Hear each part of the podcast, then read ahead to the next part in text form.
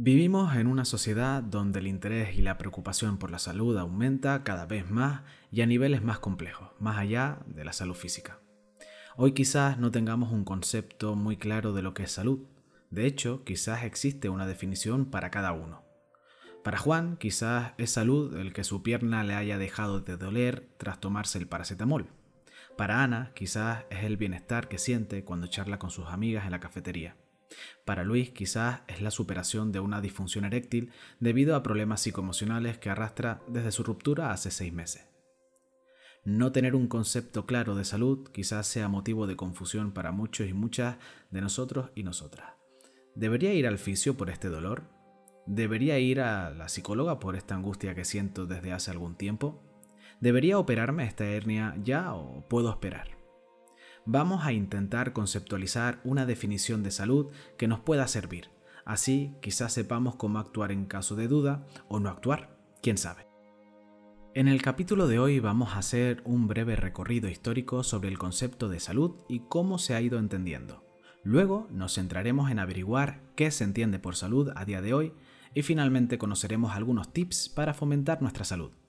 Mi nombre es Pablo Casa y esto es Aquí hay salud. Aquí hay salud, un podcast sobre salud y mucho más.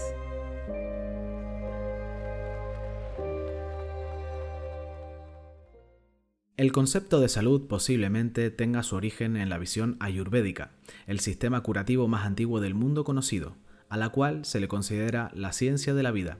Yo me acabo de enterar de este concepto. Se le llama así por coincidir con la era histórica que le da nombre, la era védica, hace más de 5.000 años.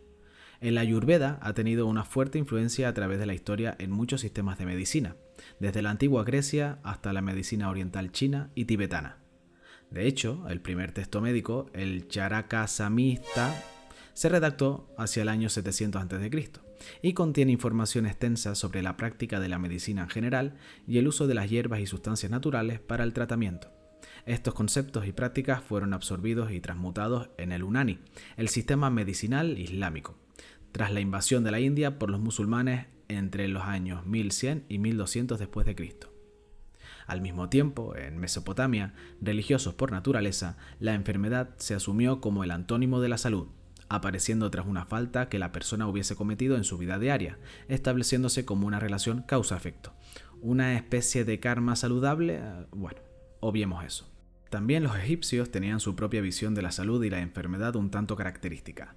Para ellos la vida era una imagen fugaz del espectro de vida eterna y veían la enfermedad como condición inherente de la naturaleza humana y se debía a fuerzas extrañas. Algo que me fascina es la visión de algunas figuras históricas respecto al concepto de salud. Algunos siglos antes de Cristo, figuras como Pitágoras, Alcmeón, de Crotona, Empédocles y Aristóteles, entre otros, creían en la salud como un estado de equilibrio entre fuerzas, de armonía. Tenían algo claro, todo dependía de la justa medida. En este sentido, Alcmeón asentó la visión de la isonomía, el equilibrio entre dualidades. Así, los tratamientos debían proveer acción de la fuerza contraria a la que había acceso. Si se sufría de mucha humedad, una buena dosis de sequedad. ¿Por qué no? Algo que me fascina también, la visión de Empédocles el cual asignaba al amor y al odio un papel clave. Creía que la mezcla equilibrada de los cuatro elementos, agua, aire, tierra y fuego, se debía a que el amor había dominado al odio. Es decir, el amor es el tratamiento a la enfermedad. Sí, fascinante. A veces me lo llego a creer aunque sea por un instante. En esta línea, el libro de la naturaleza del hombre, el Corpus Hippocraticum, toma la idea de los elementos pero los transforma en humores corporales, que son la sangre, la flema, la bilis amarilla y la bilis negra. Estos son lo que explicarían dolores y enfermedades, pero bien mezcladas en su correcta proporción representan la salud. Menciona especial aquí a los estoicos, que en voz de Marco Aurelio asumen la enfermedad como una orden más de la naturaleza Animaban a aceptar lo que pase, por duro y desagradable que pareciera, contribuyendo así a la salud y al bienestar del universo. Un para tu puta casa de toda la vida. Me pregunto si algunos profesionales de la salud pública siguen manteniendo esta visión. A veces me he sentido contribuyendo a la salud del universo con una palmadita en la espalda. En fin, Cabe mencionar además las tradiciones hebraicas, con concepciones de la ira divina contra la salud. Aunque inmersas en las creencias religiosas, se entremezclaban prácticas de lo más científicas, como las conductas de higiene y la desinfección, o prácticas como la circuncisión o el aislamiento de la población leprosa. Otra prueba más de las uniones no tan aleatorias entre ciencia y religión. De manera paralela a todo este desarrollo del concepto más científica o terrenal, coexistían visiones religiosas y mágicas. Ejemplos de esto son la cultura maya, azteca e inca. Ante la enfermedad, las figuras como los sacerdotes, curanderos o hechiceros, dependiendo del momento histórico y la cultura. Lo que sí era común era la relación directa y clara entre enfermedad y religión y también culto. La enfermedad se debía a deidades enfurecidas por pecados, descuidos del culto o accidente con espíritus malévolos.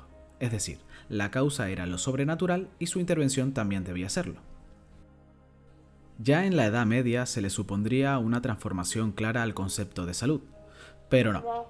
Tras desaparecer el imperio romano de Occidente, médicos árabes, persas y judíos mantenían los conocimientos médicos de la Grecia antigua. Un cambio que sí resultó clave fue la fundación de la Escuela Médica de Salerno, dándole un peso elemental a la higiene. Esta evolución del concepto de salud hacia una visión médica se veía impulsada por la expansión cristiana, visión que pasaba a darle sentido a todos los conceptos de salud, enfermedad, bienestar e infelicidad. En el umbral del Renacimiento y en tiempos de alquimia, se suscitaba la duda de si era posible explicar los mecanismos de la enfermedad en términos químicos. De hecho, empezó a asumirse que la condición necesaria para la vida no se encuentra ni en el organismo ni en el ambiente, sino en ambos, gracias a un equilibrio e intercambio. Eureka.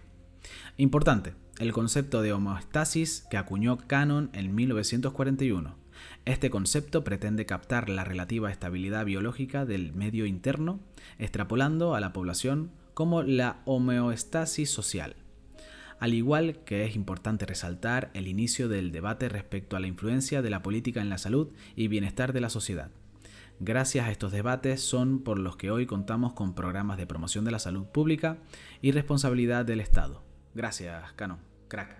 Y hasta aquí el repaso histórico del concepto de salud. Me he comido con papas, patatas para mis amigos de la península, lo siento, es que soy un canario cada vez más orgulloso. Me he comido con papas a muchos autores clave en este recorrido, pero si nombrara a todos y cada uno, este capítulo te acompañaría en tu trayecto de coche mientras limpias tu casa y mientras te relajas y te despejas un rato, pero todo junto y durante un año. Tú ya me entiendes. Ahora la pregunta es, ¿qué es la salud a día de hoy?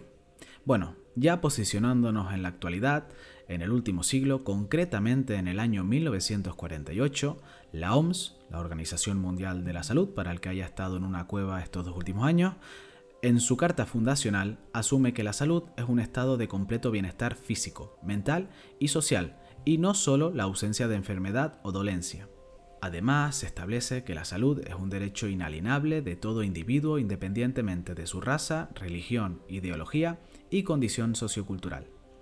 Esto nos presenta un nuevo paradigma en la salud, y es que ya no solo nos centramos en curar la enfermedad, sino también en promover la salud. Un concepto positivo, un concepto integral que considera al individuo un ser bio, biológico, psico, psicológico y social, bio-psicosocial. El problema con esta visión es que les ha generado un dolor de cabeza importante a los profesionales de la salud, porque están añadiendo un componente subjetivo, es decir, se asume que bienestar es lo mismo que salud, y esto no es equiparable siempre. Además, se trata de una utopía, ya que entiende la salud como algo estático, cuando realmente es un proceso dinámico y cambiante. Bueno, hagamos un experimento para ver este dilema. Me gustaría que, si me estás escuchando, respondieras a la siguiente pregunta, con honestidad por favor. ¿Crees que tienes total bienestar físico, social y psicológico? Bien, yo y casi todos los profesionales de la salud, y qué carajo, la mayor parte del planeta entendemos que no. ¿Realmente tenemos bienestar físico? ¿Tenemos ausencia de dolores, gripe, algún problema en el sistema digestivo, dolor de cabeza? ¿Tenemos bienestar social? ¿Todas nuestras relaciones se encuentran sanas? ¿No tenemos ningún conflicto abierto con nadie? ¿Tenemos nuestros apoyos sociales definidos? ¿Tenemos bienestar psicológico? ¿No tenemos ninguna preocupación angustiosa más o menos frecuente? ¿Ni sentimos ansiedad, ni estado de desmotivación y depresión? Si has contestado sí a tener bienestar en estos tres pilares, te felicito. De hecho, te animo a que contactes conmigo para aprender un poquito de ti. Pero me atrevería a decir que lo más probable es que no tengas salud según esta definición. Es por esto que me chirría un poco, porque significa que la gran mayoría de la sociedad no tiene salud, y esto me cuesta asumirlo. Cuando empecé a idear este podcast y concretamente este capítulo, empecé a tener este debate interno, lo cual me llevó a buscar quién o quiénes se han cuestionado esta realidad sobre esta conceptualización de la salud. Y encontré algo, algo sacado de YouTube referente a alguien que quizás nos pueda echar una mano. Os pongo un trocito de bastante interés. Ahí va. Y con esta inquietud me fui a una de estas celebraciones, como contaba el doctor Vaquero al principio, de, los 60, el, aniversario 60 de la Organización Mundial de la Salud, y todo el mundo hablando de las profesiones de la salud, de los presupuestos de salud, de la investigación en salud. Yo no aguanté. Con mi gen costeño, levanté la mano y dice, doctor Haddad, y me paro y digo, ¿sí sabemos lo que significa la palabra salud? Claro, y me soltaron la definición. Y entonces hice lo mismo que hice con ustedes. Manos arriba, ¿quién tiene completo bienestar físico, mental y social? Silencio en la sala. Entonces tenemos un problema muy serio. A todas estas viene la editora, una mujer, Fiona Godley, primera mujer editora de la revista médica británica, el British Medical Journal, una de las revistas médicas más importantes del mundo. Me dice, Alex, otra vez nos metiste en problemas, tú con tu preguntadera. ¿Qué tienes en mente? Digo, Fiona, gracias por preguntarme. ¿Por qué no me dejas usar tu revista para invitar a la humanidad a tener una conversación global sobre lo que significa la salud? Vamos a usar todo lo que podamos. Tus blogs, Wikipedia, Wiki, Facebook, Twitter, todo lo que podamos para tratar de definir la palabra salud juntos. Me dijo, listo, este fue el editorial que escribí con Laura O'Grady, una mujer fantástica que estaba haciendo su estudio postdoctorado conmigo. Y yo me sentía inteligentísimo, importantísimo coordinando esta conversación hasta cuando me di cuenta que no hubo conversación. La gente empezó a proponer nuevas definiciones de salud de todas partes del mundo, nuevas definiciones. Cuando íbamos por 22, recibo un mensaje del gobierno de Holanda diciéndome, doctor Haddad, usted nos creó un problema muy serio. Estamos tratando de asignar el presupuesto de salud del país y no sabemos qué hacer. Porque si la salud no es lo que pensábamos que era, ahora qué vamos a hacer. Y ahí fue cuando se generó esta reunión de 30 personas y nos pasamos, nos dijeron, usted escoja 15, nosotros escogemos 15 y los vamos a encerrar hasta cuando salgan con algo que valga la pena y que sea útil. Porque ustedes los académicos ahí se creen muy inteligentes y lo que hacen es complicarnos la vida, la vida con estas preguntas. ¿eh? Proponemos ahora que la salud se considere como la capacidad para adaptarnos y para automanejar los desafíos físicos, mentales y sociales. Tienes gafas, tú tienes gafas, tú tienes gafas. Eso no es completo bienestar físico, pero las gafas te están permitiendo adaptarte a un problema de visión. Entonces ahora puedes tener salud. Yo tengo un poquito de hombro, de dolor en mi hombro, pero estoy, lo puedo manejar. Entonces me considero saludable. ¿Quién en esta sala, a pesar de tener desafíos físicos, mentales o sociales, se siente que está adaptado o adaptada o que puede manejarlo? Manos arriba. En otras palabras, ¿quién se siente saludable aquí? Fíjense. Entonces ahora hemos creado con esta nueva conceptualización de salud la oportunidad para que todos podamos tener salud a pesar de tener diagnóstico de enfermedades. Alejandro nos dispone un concepto algo más realista y menos subjetivo de salud. La salud entendida como la capacidad de adaptarse y manejar los desafíos físicos, emocionales y sociales que se presentan durante la vida. ¿Qué opina? Por mi parte, creo que esta conceptualización nos permite tomar decisiones más claras sobre nuestra salud en cualquier aspecto. Si mañana me levanto con un dolor en el hombro, tendré que valorar si enfrentarlo según me permita o no adaptarme a mis necesidades y objetivos. Si resulta un dolor que me perjudica en mi eficacia diaria y me provoca un gran malestar, tendré que ir a un profesional de la salud. Si no, quizás no tenga por qué hacerlo. O si la semana que viene experimento un grado de preocupación y angustia emocional que me impulsa a aislarme y perder mi rutina y no poder enfrentarme a las tareas diarias, sería motivo suficiente para acudir a un profesional de la salud mental. Tener este indicador de interferir en mis tareas de las principales áreas de la vida puede permitirme tener más claro en qué y cuándo tengo que buscar salud. Quizás esa búsqueda constante de bienestar sea una quimera, una búsqueda infinita e imposible de alcanzar de manera estática. No tanto porque no exista, sino porque no existe como estado, sino proceso, y solo se puede alcanzar en determinadas situaciones y o experiencias. De hecho, si lo pensamos bien, esta búsqueda infinita promueve una búsqueda capitalista sin remedio, invirtiendo recursos constantes y disminuyendo cada vez más la capacidad de aceptar y tolerar. Existe algo que sí me gustaría recalcar en este episodio, a modo de capricho personal. Esto es la introducción al concepto de salud de los elementos psicológicos y sociales. Hasta no hace mucho, el modelo médico se centraba en el apartado físico de la existencia, la dolencia física y la enfermedad física. De hecho, se ha asumido durante la mayor parte del tiempo que nuestra mente está a expensas de nuestra salud física. Y en parte mm, no nos ha faltado razón. Sí que existe una influencia, pero no de manera unidireccional, sino una retroalimentación bidireccional. Nuestra mente, nuestro estado emocional, nuestro sistema de percepción e interpretación del mundo, influye y es influida por otros sistemas. El sistema externo o contexto y el sistema interno físico. Una taquicardia, por ejemplo, podemos percibirla e interpretarla como problemática si estamos sentados en nuestro sofá viendo una serie una tarde de domingo, o interpretarla como normal cuando estamos echando una carrera. Además, una persona que ha sufrido un infarto previamente, en las mismas circunstancias podría interpretar algo totalmente diferente en una situación así. Con esto quiero decir que somos un sistema más complejo que lo que podríamos asumir de primera. Creemos que somos un sistema cerrado de creencias y que no hay otros factores que nos influyan. Pero nada más lejos de la realidad, somos un sistema en constante cambio y dinamismo, y hasta los elementos más sutiles pueden variar cómo percibimos e interpretamos el mundo, tanto interno como externo.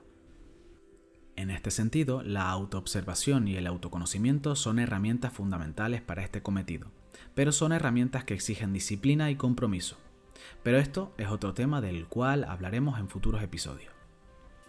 Ahora, y para acabar, me gustaría brindarte algunos tips que quizás nos permitan acercarnos a lo que sería una búsqueda de salud más razonable, realista y práctica. ¿Qué te parece? Vamos allá. Tip 1. Ante algún problema físico, social o psicológico, pregúntate, ¿esto interfiere de alguna forma en tu correcto funcionamiento laboral, social, personal y o familiar? Si es así, planteate centrar tu atención en solucionarlo, o al menos en reducirlo. Tip 2. Invierte tiempo diariamente en percibir algún tipo de recompensa más allá de la material. Percibir recompensa hace que la dopamina influya sobre el sistema límbico, haciendo que se refuercen las conductas que han promovido conseguir esta recompensa. Mi consejo es que sean conductas sanas, que no impliquen una adicción o costumbre problemática. Entre las posibilidades están las conductas de autocuidado.